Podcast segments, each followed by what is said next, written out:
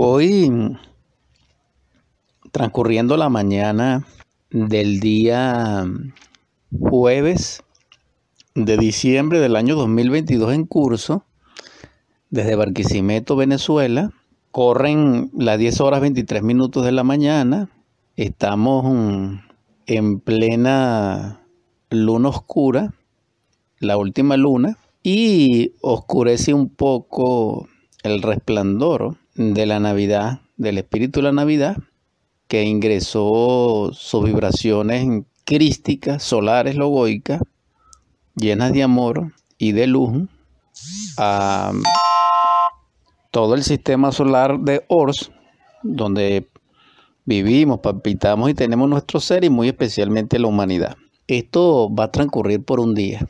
Es decir, que mañana aproximadamente es la madrugada, aquí desde donde hablo, ya está libre nuevamente la absoluta claridad y pureza del espíritu de la Navidad. En todo caso, es un tema fascinante, profundo, y que para algunas personas, como quiera que sea, es de polémica, etc.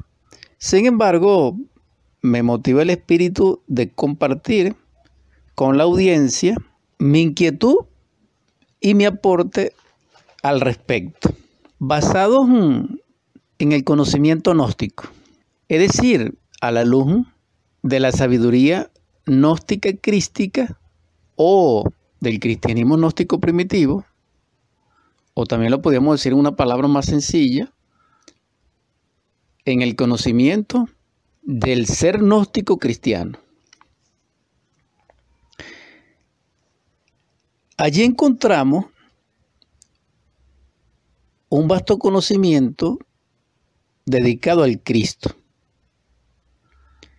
a nivel de los misterios antiguos, que pertenece a la ciencia pura, a esa ciencia unida a la fe, y que es manifiesta en la verdad, por gracia de velación y revelación del Espíritu Santo o del tercer logo. ¿Qué quiero compartir con la audiencia? Lo referente a la Pascua. En palabras sencillas y dijéramos sin mucha prosopopeya, sin mucha semántica, con el propósito de que la gente común, sencilla, pueda entender y comprender el planteamiento, la posibilidad. La Pascua en sí, la relación de la humanidad, no solamente con el Cordero Pascual de la unción eucarística y con la liturgia respectiva, en el culto a que dé lugar, dentro de su formalidad, su época, su raza, su idiosincrasia psicológica, sino también con la natividad o la Navidad. En sí hay una relación, hay una correspondencia entre el misterio de la Pascua del Antiguo Testamento y el misterio del Cordero Pascual y de la Última Cena. Es decir, aquella noche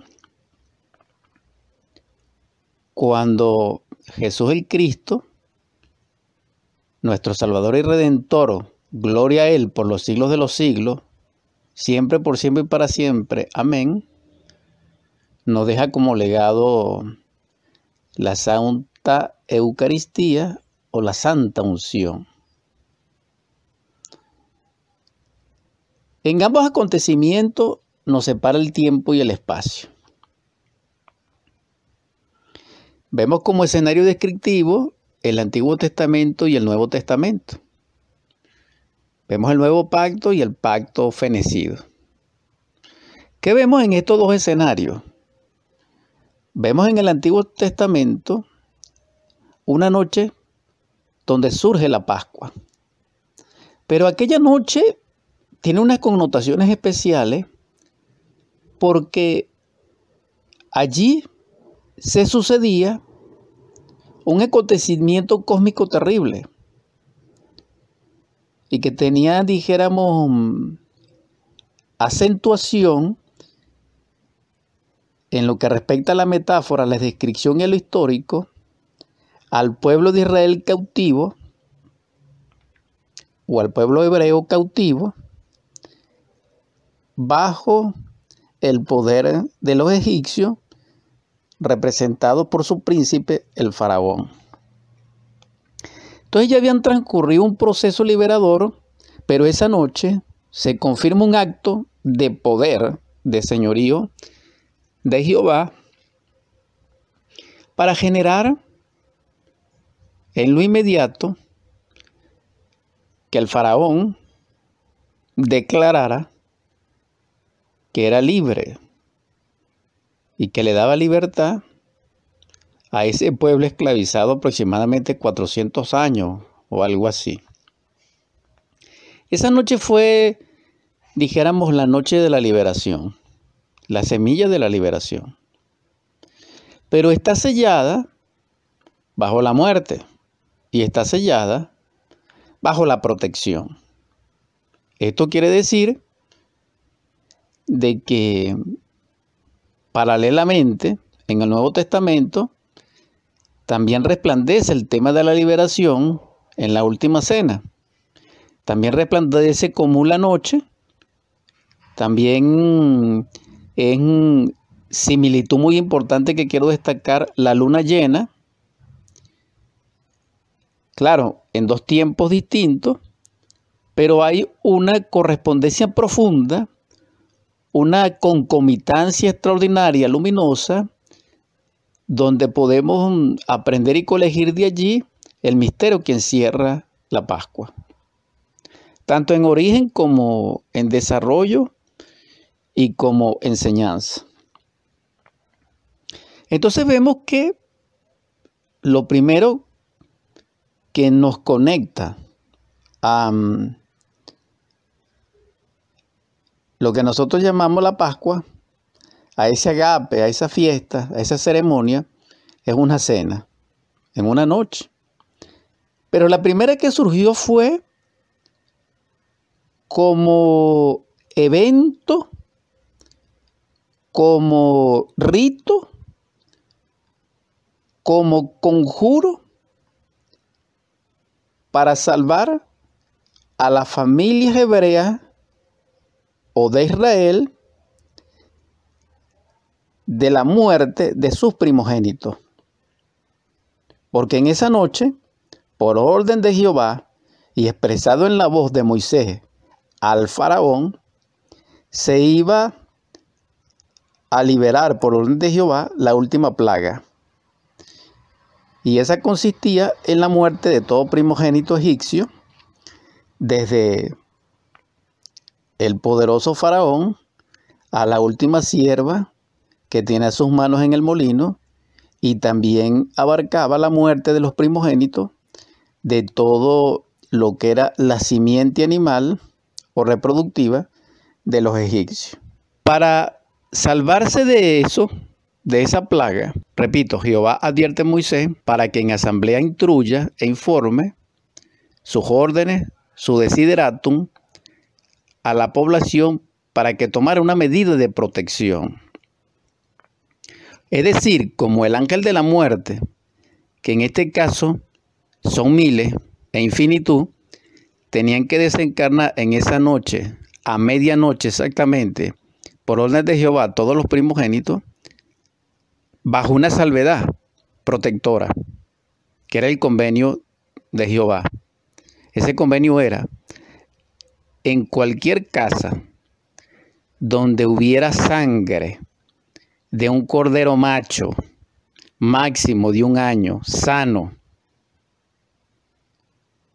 que haya sido sacrificado en una liturgia o ceremonia respectiva bajo su orden, con el objetivo preciso de protección y ungido por el Espíritu Santo a través del sacerdocio, y que su sangre fuera colocada en las jambas, es decir, en ambos lados laterales de la puerta de entrada principal de ese hogar, de esa casa, y también en el dintel, o parte del vano superior de la puerta, que conecta a las ambas lateralmente, en esos tres lugares de la puerta que hubiese la marca de la sangre del cordero, cumpliendo el rito preciso que él dijo, el ángel de la muerte no entraría allí. Entonces vemos que aparece un proceso liberador, aparece la muerte del primogénito, que es el Cordero Pascual, y aparece aquí la cena. Porque mientras el ángel de la muerte procedía a su trabajo, que era la desencarnación de lo ya descrito, las familias que estaban protegidas bajo esa instrucción debía estar cenando. Cenarse el cordero que había sido sacrificado y las instrucciones son precisas. Debe ser asado con panes sin levadura, entre la familia, y si la familia era muy pequeña, entre dos familias vecinas pequeñas, y que no debe quedar residuo alguno o exceso alguno del cordero porque debía ser quemado que no quedara nada. Que las verduras tenían que ser, em, dijéramos, mm, amargas, etc. Eso está descrito en el Éxodo 12, si recuerdo bien. Lo cierto de caso es que esta es la Pascua. Y esta es la Pascua originaria. Y se conoce como la Pascua de Jehová. Sintéticamente simboliza y alegoriza a nuestros días el proceso liberador el acto de liberación como encauzamiento originario de la liberación. O en otras palabras, es la causa secreta, interna, psicológica y cósmica del proceso liberador. Entonces vemos un sacrificio de un cordero, vemos una sangre en la puerta y vemos una devoción, una oración, un encuentro familiar, unidos en una cena, en una mesa, bajo la bendición de Jehová, pero también escuchamos el grito, el alarido, y así está escrito, del dolor terrible que hubo y que no habrá, porque está escrito sobre la tierra, como ese día de ese proceso de la muerte. Entonces, todos los que no tenían esa marca en la puerta y los hijos de los egipcios, el primogénito y sus animales primogénitos, todos murieron. No importa la edad. Ese es el escenario, dijéramos descriptivo metafórico, según el Éxodo 12, de la primera Pascua. Y en esa Pascua vemos que la luna llena resplandecía. Aproximadamente era un 14 o un 15 del mes Habit o del mes Nisan de aquellos tiempos. Que en nuestro tiempo podría ser marzo-abril según algunos. Lo que sí estoy seguro, no importa sea 14 o 15, sea abril o sea marzo, es que era luna llena. Y la luna llena nos conecta entonces con la plenitud de la luz o con lo que es, dijéramos, la máxima potencialidad creadora de la luz en la naturaleza. Es el, es el plus, es lo máximo. Eso aconteció. Posteriormente viene el corolario, que es un la declamación o declaración del faraón para la libertad del pueblo subyugado y viene el resto que lo pueden estudiar. Quedó escrito que eso tenía que conmemorarse todos los años. Pero esto sucedió en este proceso. Eso fue aproximadamente el día 14. Pero el día 10 fue que hubo la reunión y fue donde hubo el acuerdo, por orden de Jehová, de que ese día 10 de Nisan o de Aviv se, se capturase, se eligiese o se le echase atadura o mano a el cordero respectivo. Él iba a durar cuatro días de preparación y el cuarto día era que iba a ser el sacrificio porque ese día es que se iba a producir la Pascua. Entonces, descrito esto, pasan los siglos. Y llegamos al Nuevo Testamento. Llegamos al Evangelio crístico y vemos que también una noche de luna llena, también un 14 o un 15, también a medianoche, se reúne Yeshua Ben Pandira o Yeshua Bar Yosef, como le dicen en la Biblia, con sus discípulos en esa última cena, en esa última noche. Entonces tenemos como la noche, la hora, la luna, vemos como la consagración mística del amor entre los seres a través de la sabiduría, del verbo. Pero aquí hay que connotar que la liberación, que es el tema perpetuo, y que tiene su resonancia, como ya lo describimos en esa Pascua de Jehová, porque en aquel momento era para liberar al pueblo Israel o hebreo de los, repito, de los egipcios, en este caso sería a liberarnos a nosotros de sí mismos, de nuestra propia esclavitud, y que simbológicamente o metafóricamente en la Biblia está expresado y unido, dijéramos, a lo social con la liberación que supuestamente es lo que aspiraba la humanidad de la fuerza crística como salvador del imperio romano. Pero eso no era así. Y por eso fue una de las causas que conspiraron contra él y lo asesinaron.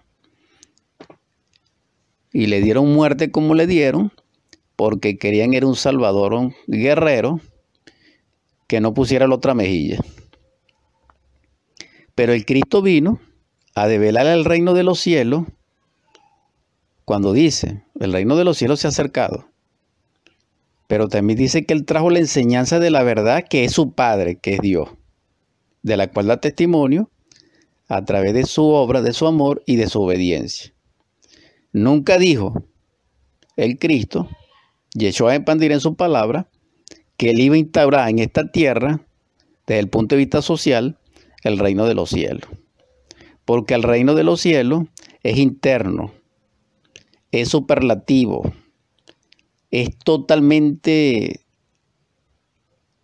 dijéramos, espíritu puro.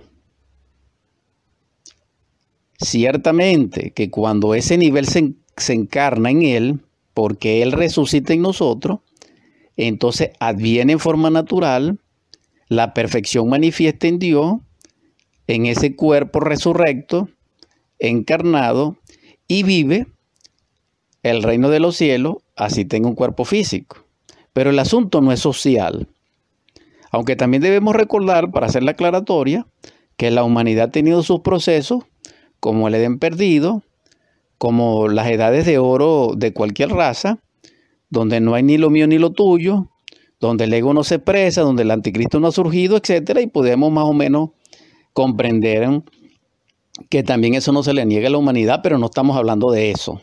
Lo que estamos es haciendo luz de que el reino de los cielos no fue lo que vino a proclamar Jesús el Cristo desde el punto de vista social. Un gobierno terrestre perfecto,